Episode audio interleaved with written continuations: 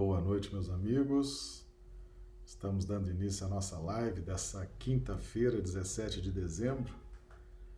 Nossas lives acontecem diariamente, né? Às 20 horas, horário de Brasília, 18 horas, horário do Acre. Já vamos aqui dando início, cumprimentando os amigos do chat do YouTube que já estão aqui conosco. Antes, deixa eu fazer aqui um uh, teste de som e imagem aqui para mim, tá bom? Já cumprimento a Josélia Barbosa, de Recife, Pernambuco, Clodomiro Nascimento, de Rio Branco, Acre, a Isaura Catori, o Ranulfo, de Londrina, Paraná, e os Cibentes, de Rio Branco. E já pergunto aos amigos do YouTube como é que estão nos recebendo aí, imagem, som. Chegando também a Nice Nunes, de Londrina, Paraná, também, sejam todos bem-vindos. Nós vamos abrir também o sinal para, para o Facebook, para o, o Instagram, né? Chegando aqui já o retorno, né? A Isaura, a Josélia dizendo que está tudo ok. Muito bem, então nós já vamos então dar início aí aos nossos trabalhos, né? Hoje nós vamos trabalhar o tema o Filho do Homem e o Filho de Deus. Uh, Mateus 25, 31, ainda dentro do contexto do sermão profético, né? Ainda dentro desse contexto, esse estudo maravilhoso que é o sermão profético. Então, nós vamos hoje também caminhar mais um pouco nesse, nesse estudo. Tá? Lembrando aos amigos que a nossa, nossa transmissão é simultânea para YouTube, Facebook e Instagram. Isso permite aí uma mudança de plataforma, né? Às vezes o sinal não está bom no YouTube, ou no Facebook, ou no Instagram, as pessoas podem mudar e não perdem a live, né? Ah, para o YouTube e o Facebook, nós projetamos os textos e os quadros. O pessoal, os amigos do Instagram, vê então somente a nossa imagem mas os textos estão aí disponíveis nos ambientes do YouTube e do Facebook. Muito bem, então vamos apresentar aqui os textos, né? Mateus 25, 31, 34. Mas antes, a gente sempre está trabalhando um símbolo ou outro, né, que Jesus trouxe para nós, nesse processo, nessa pedagogia que Jesus utiliza para o nosso processo educacional. Né? E nós temos trabalhado, já vimos aqui a questão da lei de causa e efeito, a lei de justiça, e o, o, o símbolo da lei de causa e efeito é o bumerangue. E é muito interessante quando a gente começa a estudar esse símbolo, né, o bumerangue, é de uma é de uma precisão impressionante a construção desse objeto e a forma como ele é, também deve ser arremessado, né? Ah, às vezes eu entro, entro no YouTube, digito lá boomerang, vejo os profissionais arremessando, é impressionante, eles arremessam certinho, com a força certa, com a angulação certa. Esse boomerang dá uma volta enorme, né? um, uma laçada enorme para na mão da pessoa. Né? Então, é o melhor símbolo da lei de causa e efeito. Né? Ah, tudo que nós fazemos, tudo que nós produzimos, em termos de pensamentos, atos, palavras, reflete no universo e reflete também na nossa vida, no nosso dia a dia, no nosso destino. Tá certo? Então, a lei do retorno, né? Ou a lei de causa e efeito muito utilizado também na linguagem e nos textos do Evangelho. Meus amigos, então vamos fazer a leitura, Mateus 25, 31, 34. Temos aqui algumas referências satélites também. Nós estamos no contexto do sermão profético. E quando o Filho do Homem vier em sua glória e todos os santos anjos com ele, então se assentará no trono da sua glória e todas as nações serão reunidas diante dele, e apartará uns dos outros, como o pastor aparta dos bodes as ovelhas. E porá as ovelhas à sua direita, mas os bodes à esquerda. Então dirá o rei aos que estiverem à sua direita: Vinde, benditos de meu Pai. Possuí por herança o reino que vos está preparado desde a fundação do mundo. E aqui temos algumas referências satélites né, de Gênesis. E Abel também trouxe dos primogênitos das suas ovelhas e da sua gordura, e atentou o Senhor para Abel e para a sua oferta. Gênesis 4,4. Né? Se bem fizeres, não é certo que serás aceito, e se não fizeres bem, o pecado jaz à porta, e sobre ti será o seu desejo. Mas sobre ele deves dominar. Gênesis 4, 7. Bem, então nós vamos trabalhar essa questão do filho do homem e do filho de Deus. Né? Certamente são contextos que parecem semelhantes, né? parecem idênticos, as palavras são muito parecidas, a palavra filho em comum. Aí temos o filho do homem e o filho de Deus. E aí vamos buscar entender ah, se há alguma diferença e por que há alguma diferença nessa, nessa terminologia. Meus amigos, nós temos estudado ao longo de muitas lives aqui no canal, muitos vídeos, a questão da matéria. Né? A matéria merece os nossos estudos, afinal de contas, ela é uma instância de poder. Vamos fazer usar essa metáfora, né? Ah, no livro dos Espíritos, nos foi apresentada a Trindade Universal: Deus, Espírito e Matéria de forma que a matéria é efetivamente essa manifestação do fluido cósmico universal. Então, na Trindade Universal, nós temos uma síntese extraordinária. O que não é Deus, o que não é espírito, é matéria. Tá certo? A síntese vem proporcionar essa segurança, vem proporcionar essa certeza. Deus, espírito e matéria. Tudo que existe no universo está nesse contexto. Então, o fluido cósmico universal é matéria. André Luiz, no livro Evolução em Dois Mundos, traz algumas expressões. O hausto do Criador é matéria. A força nervosa do Todo-Poderoso é matéria. Então, o que não é Deus e Espírito entra no conceito, na síntese de matéria. Então, a matéria está a merecer, sim, os nossos estudos bem minuciosos e aprofundados, porque nós estamos interagindo 24 horas por dia com essa força do universo. Né? Afinal de contas, nós temos o poder soberano, onipotente, Deus, e temos essa força do universo, sim, que é a matéria, o fluido cósmico universal que se expressa nas mais diversas especificidades, nas mais diversas densidades, nas mais diversas formas de organização. Quem organiza a matéria é o espírito.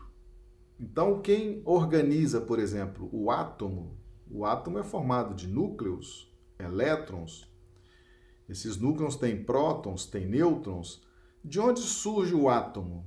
A partir de que surge o átomo? A partir da força mental de espíritos com essa força, com essa pureza, capazes de fazer esse ajuntamento, promover essa coesão e sustentar essa coesão.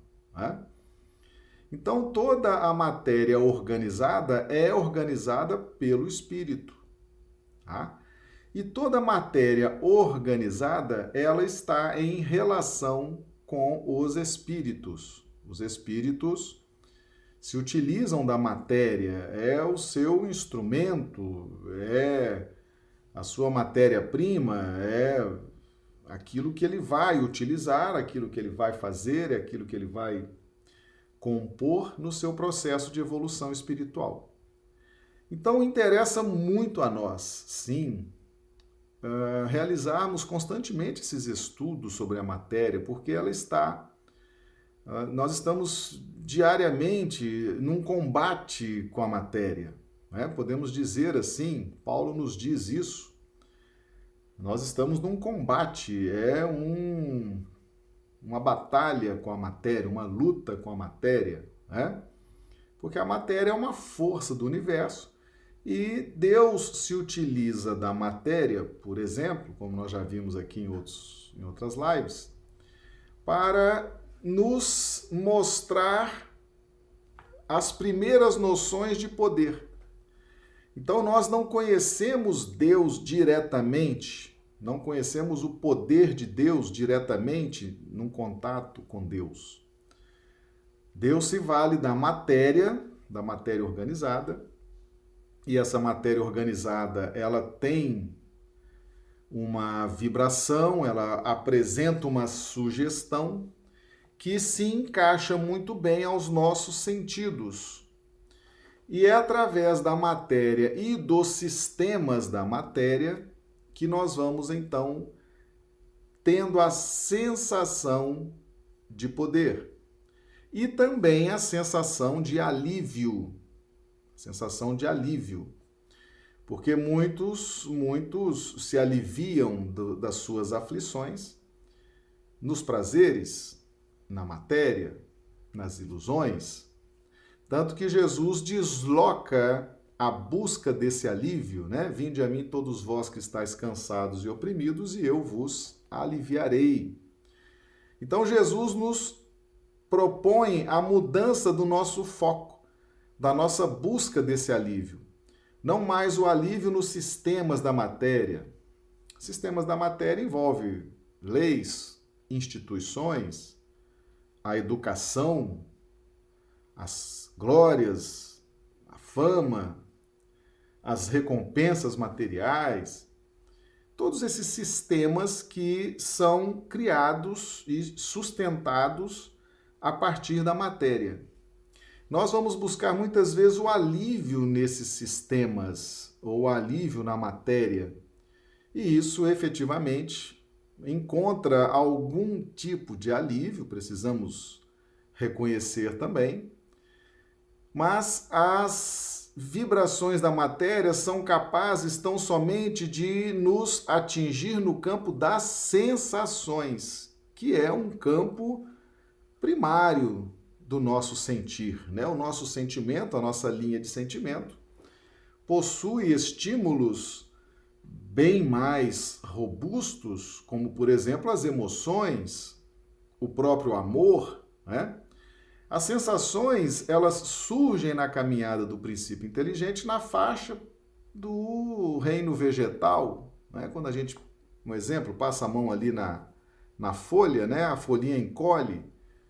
Aquilo é, são os primeiros rudimentos da sensação então a sensação é um tipo de reação espiritual muito muito primário, muito primitivo. E é justamente a matéria ela é graduada, ela é regulada para nos atingir tão somente nesse campo da sensação. E é justamente nessa regulagem, nessa adaptação que Deus se vale da matéria para que nós tenhamos a sensação de poder, tá certo? a sensação de poder, nós aprendemos o poder divino e, inicialmente, através da matéria e da sensação de poder que a matéria nos, nos induz dentro desses nossos sentidos ainda bastante grotescos. Né? O fato, meus amigos, é que ah, existe um ponto de equilíbrio, afinal de contas, Deus, Espírito e matéria é a Trindade universal. Nós não podemos definitivamente não saber lidar com a matéria. Quando a gente olha para Jesus, por exemplo, a gente vê Jesus é o governador espiritual de um planeta Terra. Matéria, né? aqui tem a crosta, tem a matéria, e como que esse espírito puro lida com a matéria, né? Como ele se envolve com a matéria, como ele se vincula e se desvincula, como ele entra e como ele sai, como ele faz a gestão e como ele descarta. Então, a, a matéria é força do universo, e quando você vê um Cristo operando a matéria, é, é preciso que haja, então, o um entendimento. Que não é o caso de descartar a matéria, de excluir a relação com a matéria, de nos alienarmos e imaginarmos que a matéria seria algo diabólico, algo extremamente prejudicial, e por que Deus teria feito a matéria se ela nos prejudica tanto, nos prende? Enfim, não é esse o conceito. Não é essa a ansiedade que deve dominar nossas reflexões. Né? Então, existe sim, existe um ponto de equilíbrio. Existe um ponto de equilíbrio entre espírito e matéria. Entre espírito e matéria. É, é fundamental que haja esse ponto de equilíbrio, que ele seja alcançado por nós, né? Porque nós estamos nessa luta com a matéria e essa luta com a matéria, enquanto nós não compreendermos que é uma luta, é um combate, sim, mas que nós temos amplas possibilidades de vitória e de domínio sobre a matéria, basta que a gente vá fazendo essa dinâmica de reflexão, de meditação e tomemos as decisões corretas acerca uh, dessa, dessa questão da Trindade Universal, tá? Então veja bem, o que é o filho do homem? Né? O filho do homem é a resultante desse processo de despertamento espiritual. O filho do homem ele surge a partir da soma das nossas experiências. Então, as experiências dentro de uma encarnação. Aí você tem as várias encarnações que se somam também. E o filho do homem é esse conceito virtuoso, é essa resultante moral da soma dessas encarnações, é esse despertamento quando nós começamos a ter uma desvinculação, um desapego da matéria. Tá? Então, quando nós começamos a dar à matéria o conceito justo e começamos a dar à matéria o valor também justo, o valor exato, sem ansiedade, sem ficarmos ansiosos, sem perdermos a nossa paz, a nossa harmonia. E aí surge a harmonia, a harmonia dentro dos processos. É preciso harmonizar os, os processos de evolução espiritual. Ok? Então, nessa busca pela iluminação espiritual, é necessário considerar a matéria, afinal de contas, ela é um poder constituído, vamos fazer essa metáfora, né? Aqui no Brasil fica fácil, aqui nós temos três poderes: executivo, legislativo e judiciário. Vamos fazer, fazer essa analogia. Né? A Trindade Universal também são três poderes: Deus, Espírito e matéria. E você não pode desconsiderar a matéria. Você tem que ter uma relação justa, equilibrada, e nós vamos chamar isso de harmonia nós temos que harmonizar o nosso processo de evolução espiritual, a nossa iluminação, com a harmonia do processo evolucional da matéria também. Afinal de contas, nós temos a obrigação de intelectualizar a matéria, segundo consta de O Livro dos Espíritos. Então, a evolução da matéria nos interessa, como nos interessa também a nossa evolução espiritual. Então é preciso harmonizar, é preciso harmonizar esses processos. E a gente observa que Jesus faz isso muito bem, ele consegue harmonizar o seu trabalho de Cristo com a gestão material do planeta, sem estresse, sem preocupações. Ele já tem um amplo domínio, uma ampla harmonia desses processos. Então nós vamos trabalhar um pouquinho hoje essa questão, né, ah, de como que se busca isso, essa harmonia. Nós temos estudado tanto a matéria numa tendência de excluí-la, de entendê-la nociva, de entendê-la prejudicial aos nossos objetivos espirituais, quando na verdade nós temos que buscar a condição de harmonia. A harmonia, ela se dá uh, no conceito de ovelhas, ok? Aqui Mateus 25, 31 a 34, nós temos aqui essa separação né, dos bodes e das ovelhas. O pastor aparta dos bodes as ovelhas, e porá as ovelhas à sua direita, mas os bodes à esquerda. Então surge aqui, mais uma vez, a questão da direita e da esquerda, né? Jesus se vale dessas duas condições, a banda direita do barco, né? As ovelhas à sua direita, os bodes à sua esquerda. Então nós vamos trabalhar a questão da harmonia nesse contexto. Perceba-se bem, quando o filho do homem vier em sua glória e se assentará no trono da sua glória, significa que o filho do homem, tendo uma melhor capacidade de avaliar, analisar as coisas, ele também, ele também terá uma maior capacidade de harmonizar os processos o que é harmonizar os processos? Harmonizar os processos na nossa mente. Hum, na nossa mente. Como assim, Marcelo? E aí nós vamos buscar esse conceito de esquerda e de direita. Esquerda é tudo aquilo que vem, que brota das nossas relações com a matéria. Tá certo? Então, a esquerda Esquerda, na linguagem do Evangelho, significa tudo aquilo que é da matéria, tudo aquilo que surge das nossas relações com a matéria, aquilo brota daquelas relações. E o que, que brota dessas relações? Brota os sistemas da matéria e as recompensas que nós buscamos nesses sistemas. Né?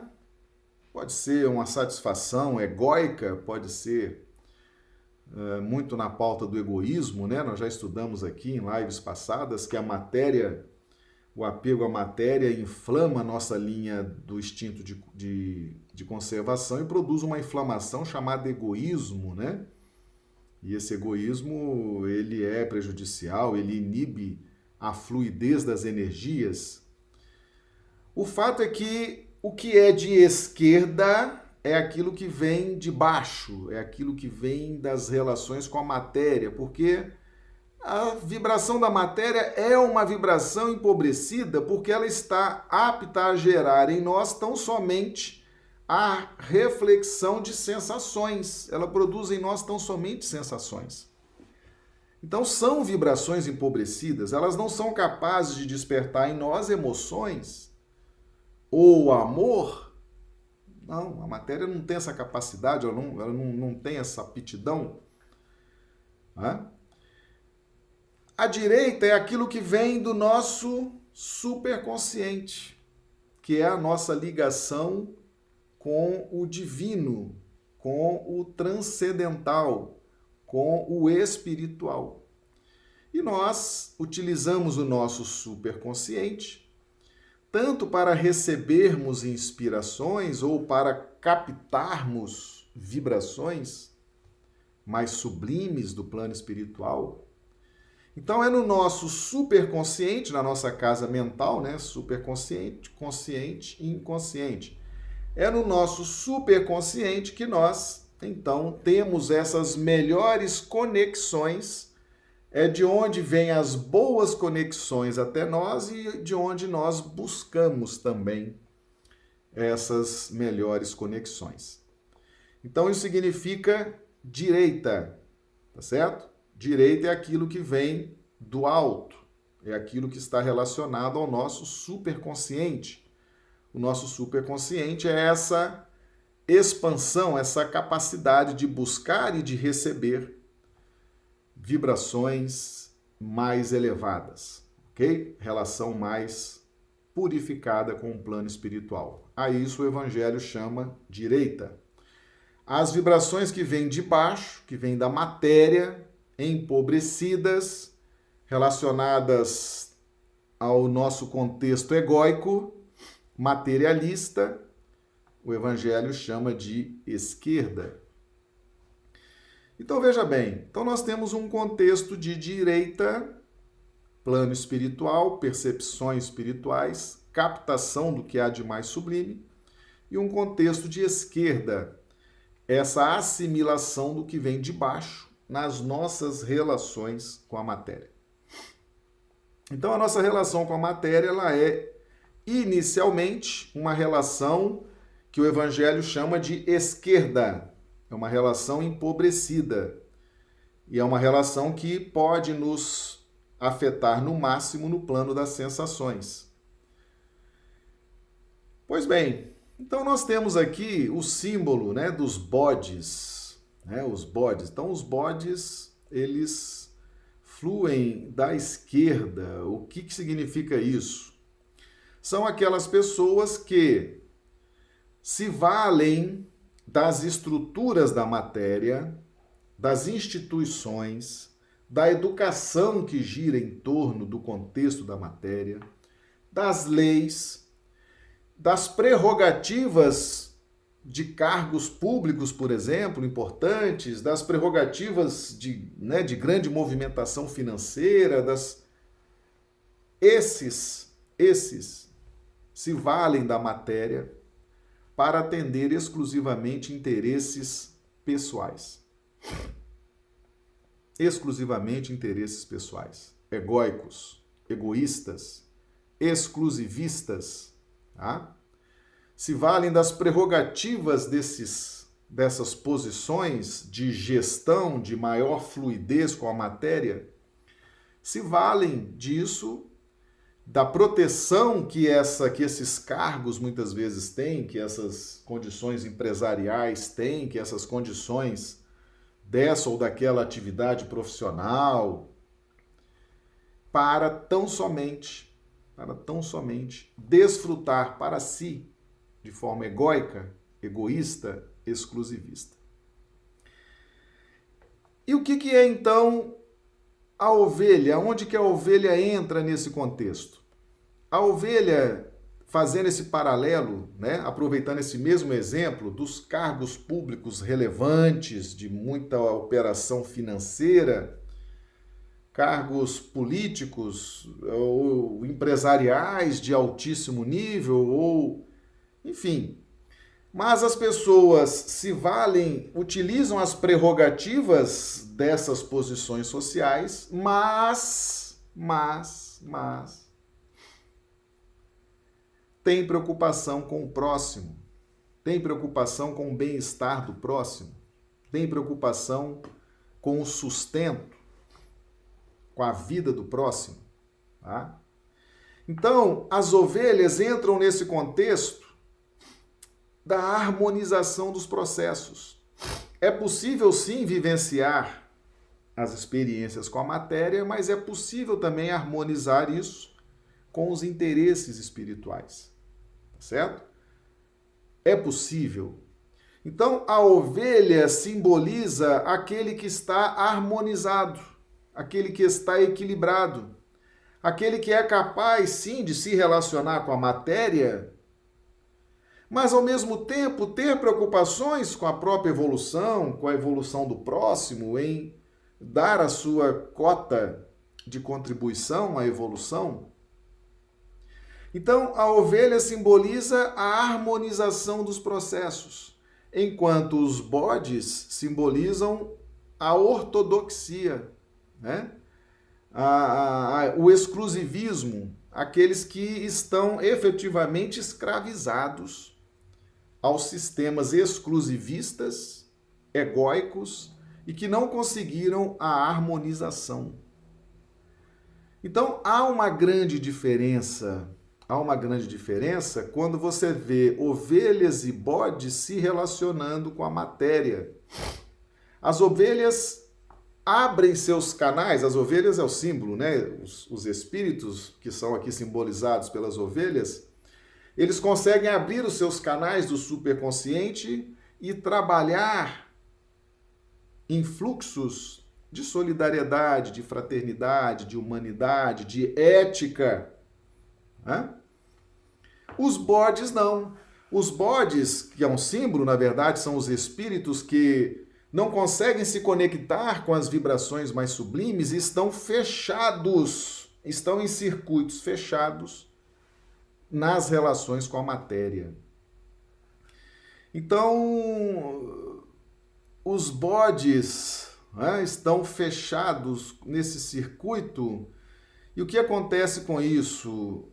Eles não são, não são convocados, não são aceitos a herdar o reino, o reino de Deus, né? Que reino é esse? É o reino da paz, da harmonia. Uh, e aqui nós vemos em Gênesis 4,4, né? E Abel trouxe dos primogênitos das suas ovelhas e da sua gordura, e atentou o Senhor para Abel a sua oferta. Abel aqui simboliza o equilibrado, o harmônico, né? Essa figura emblemática de Abel é aquele que é, que está simbolizando o, o, harmônico. Ele está em conexão com o alto e, ao mesmo tempo, ele trabalha com bastante justiça e equidade as questões da matéria. E esse, e esse Abel e esse espírito equilibrado, harmonizado, ele tem essa característica, né? Ele traz as suas ovelhas e da sua gordura. Esses espíritos normalmente eles estão trabalhando pela própria evolução espiritual, mas já são capazes de dividir essas luzes com aqueles que estão ao seu redor, né? Já iluminam o caminho desses que estão ao seu redor já são capazes de vivenciar um contexto de iluminação coletiva, de ajudar. É o símbolo aqui da gordura, né? A gordura. Então, o espírito cresce, se ilumina e é convocado a ajudar os outros que estão à sua volta. E isso é bem a característica de Abel. E Deus se agradou de Abel. Deus agradou-se para a oferta de Abel. Lembrando que Deus não se agradou da oferta de Caim, né? Por quê? Porque aquele que está mergulhado na matéria, nos sistemas egóicos e exclusivistas, né? Ele está num sistema fechado, ele não está harmonizado, ele não está em equilíbrio. Muito pelo contrário, a sua mente está. É uma fogueira, é um, é um incêndio, é uma perturbação constante. E esses não são convocados à herança do reino, que é o estado de paz, de glória, de trabalhar de forma harmônica, tranquila. Né? E aqui Gênesis 4,7, outra referência satélite, né? Se bem fizeres, não é certo que serás aceito, né? Então tem essa questão de ser aceito, de não ser aceito. Ah, por quê, meus amigos? Porque uh, nós efetivamente precisamos, precisamos do amparo do mais alto, precisamos da ajuda do mais alto para que possamos adentrar as faixas mais harmonizadas, mais evoluídas. Precisamos muito do trabalho de Jesus a nos ajudar nesse contexto de despertamento espiritual porque tudo vem do alto, né? Mas é muito importante que nós busquemos a condição de ovelha, tá? Nós busquemos essa condição, porque enquanto nós estivermos na condição de bodes, isso aqui é tudo símbolo, né? Vocês estão entendendo? Enquanto nós estivermos na condição de bodes, ou seja, fechados em circuitos egóicos e exclusivistas no âmbito da relação com a matéria, não há, não há muito o que fazer por nós. Não há. Enquanto a gente não despertar enquanto a gente não se saturar, enquanto a gente não, né, vinde a mim, vós que estáis cansados e oprimidos, isso pode demorar séculos, às vezes milênios. Não há muito o que fazer diante de tamanha uh, de, desse mergulho na matéria. Nós ficamos cegos, nós ficamos com as nossas sensações totalmente perturbadas com as questões materiais. Né?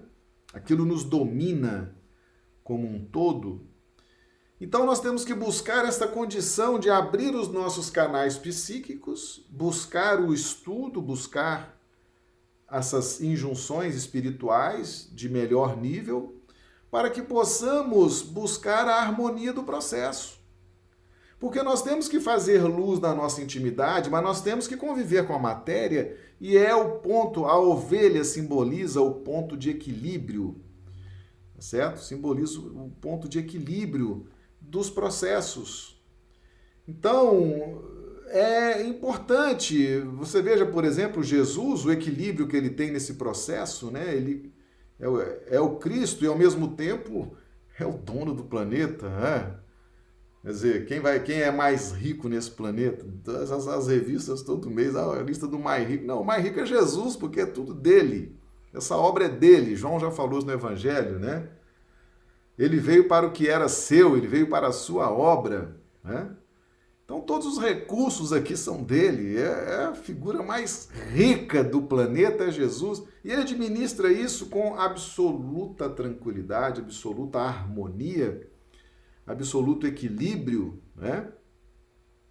Aliás, essas revistas tinham que colocar assim: em primeiro lugar, toda edição tinha que ser Jesus, porque é o dono de tudo. Né? E se, se a gente soubesse e entendesse isso, talvez nós já estivéssemos alguns passos aí avante, né? Avançando aí na nossa evolução. E nós, nessa batalha com a matéria, somos consumidos pelas vibrações das sensações que são despertadas em nós e fechamos circuito.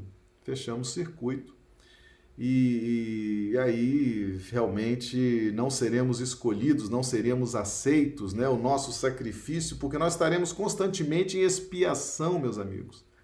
Estaremos constantemente magoando as pessoas, ferindo as pessoas, lesando as pessoas, usurpando as pessoas, tirando das pessoas. Ontem nós fizemos essa live aqui, as raposas têm covis, as aves do céu têm ninhos, né? Nós estaremos cada vez mais aperfeiçoando os mecanismos egóicos e retirando do outro aquilo que lhe é de direito. Estaremos constantemente deflagrando contra nós os processos expiatórios. Então é natural que não sejamos aceitos, ou seja, a nossa consciência não chancela a nossa a nossa vida, a nossa expansão espiritual. Né? A matéria cobra, né? A matéria cobra.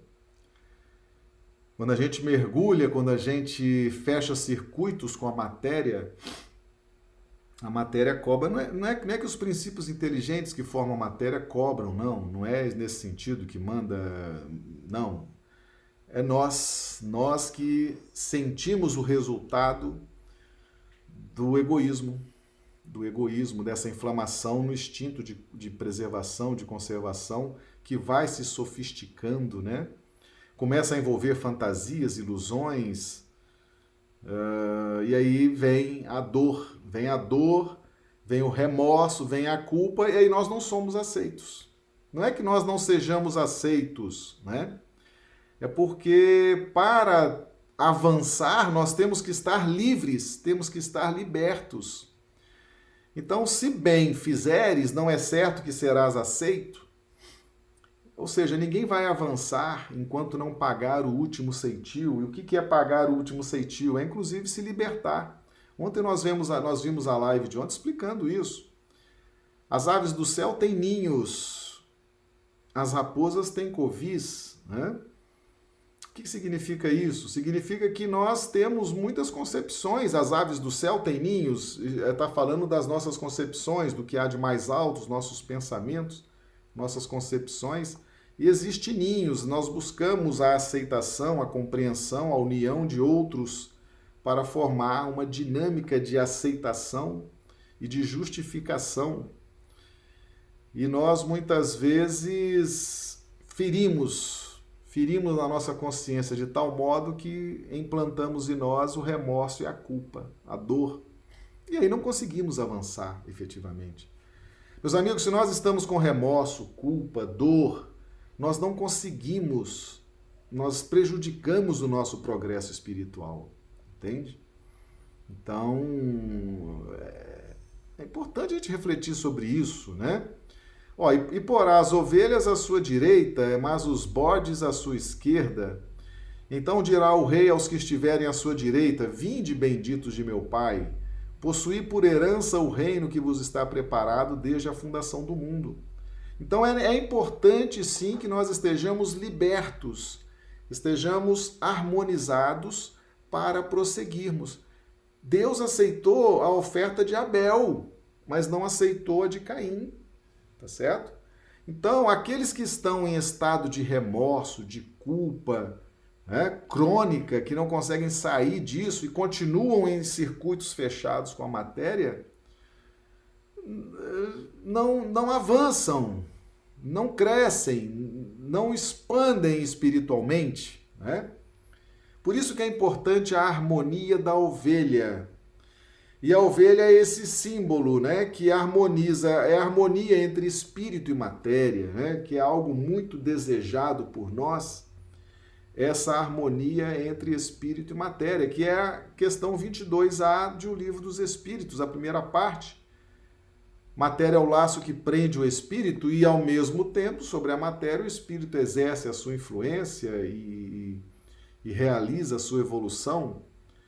Então, nós precisamos nos ater a essa segunda parte da resposta da questão 22A de O Livro dos Espíritos, né?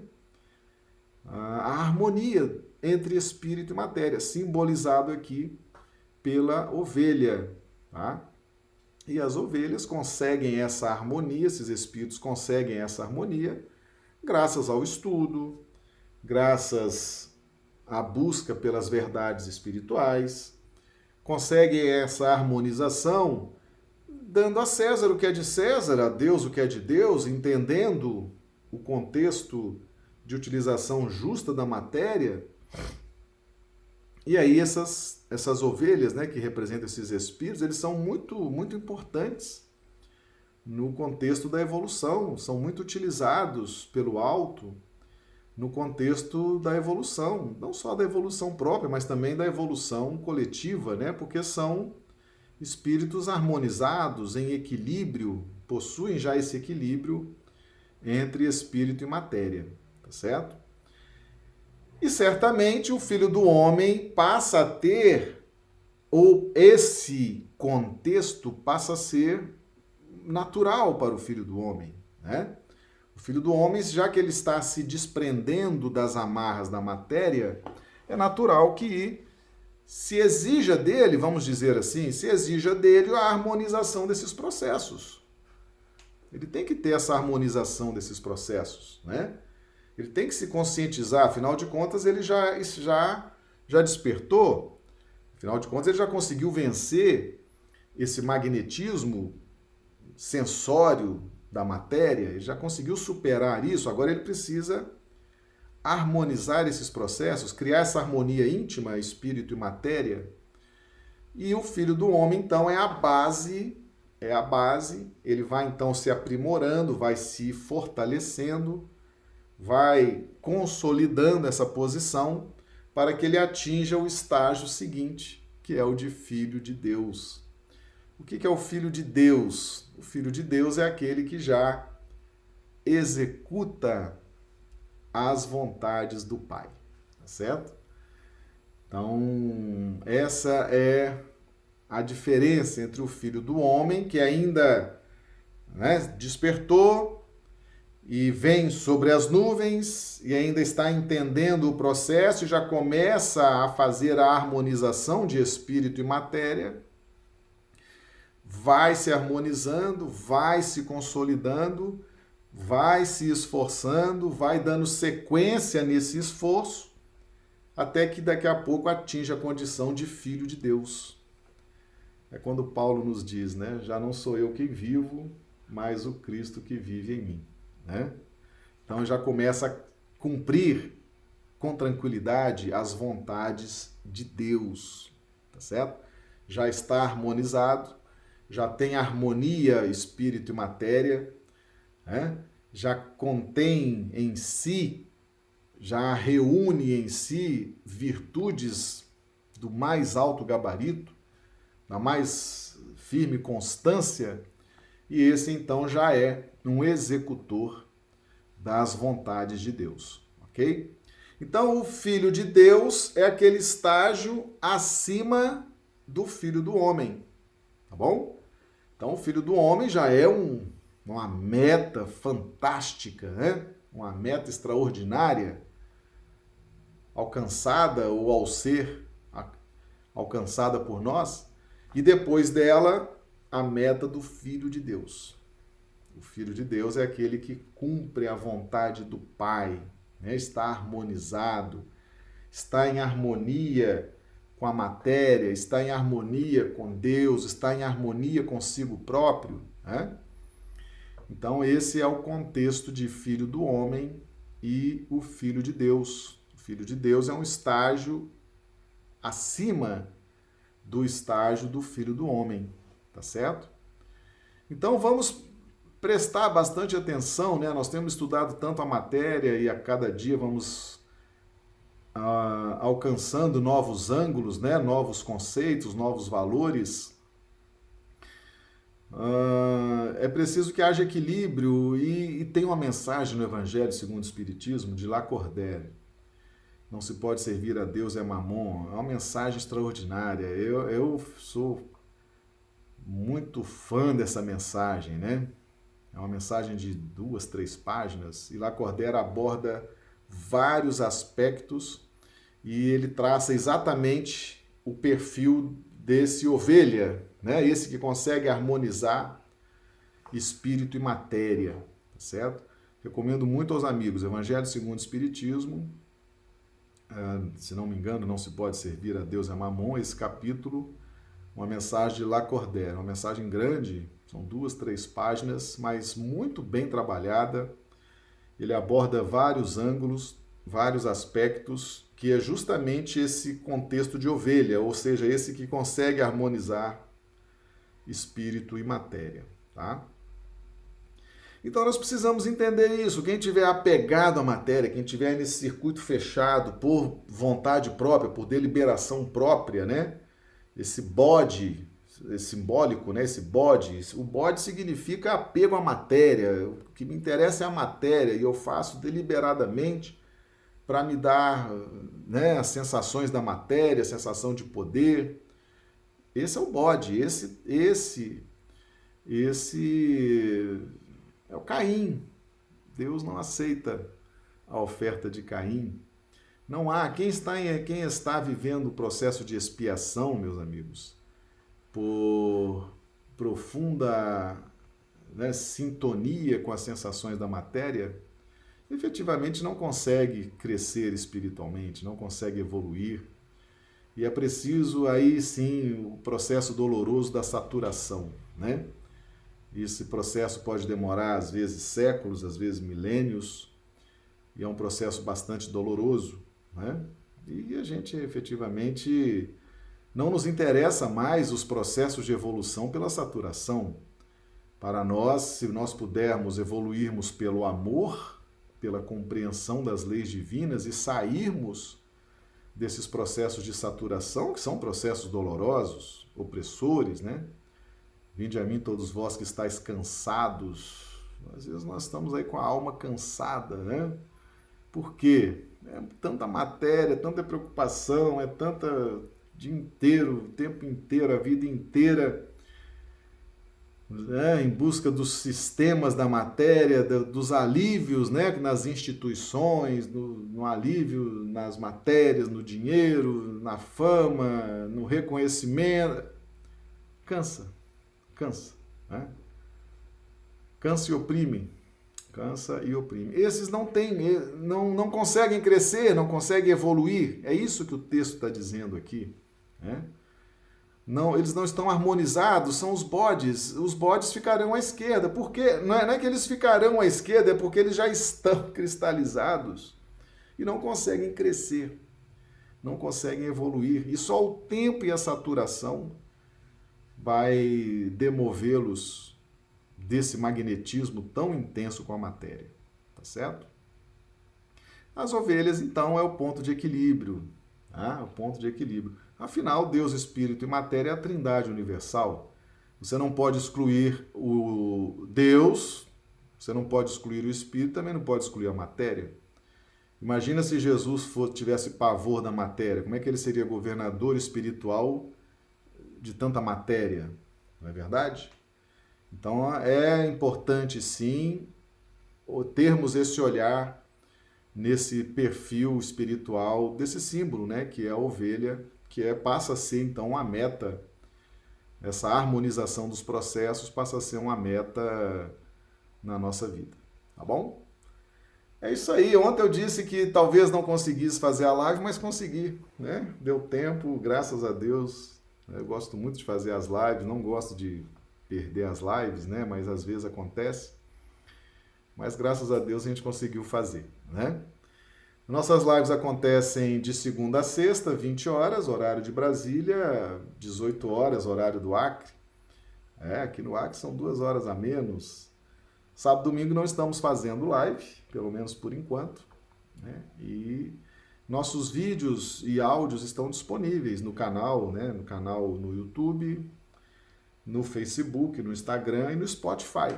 Spotify é um aplicativo só de áudios, né? Dá para você baixar o áudio ele está atualizado, temos aí amigos que, que nos ajudam, né? Que fazem esse, esse mantém esses arquivos lá no, no Spotify. Você pode ouvir em casa, no carro, pode baixar à vontade, é tudo de graça. Pode passar na sua casa espírita, tá tudo disponibilizado, viu? Meus amigos, então é isso a nossa live de hoje.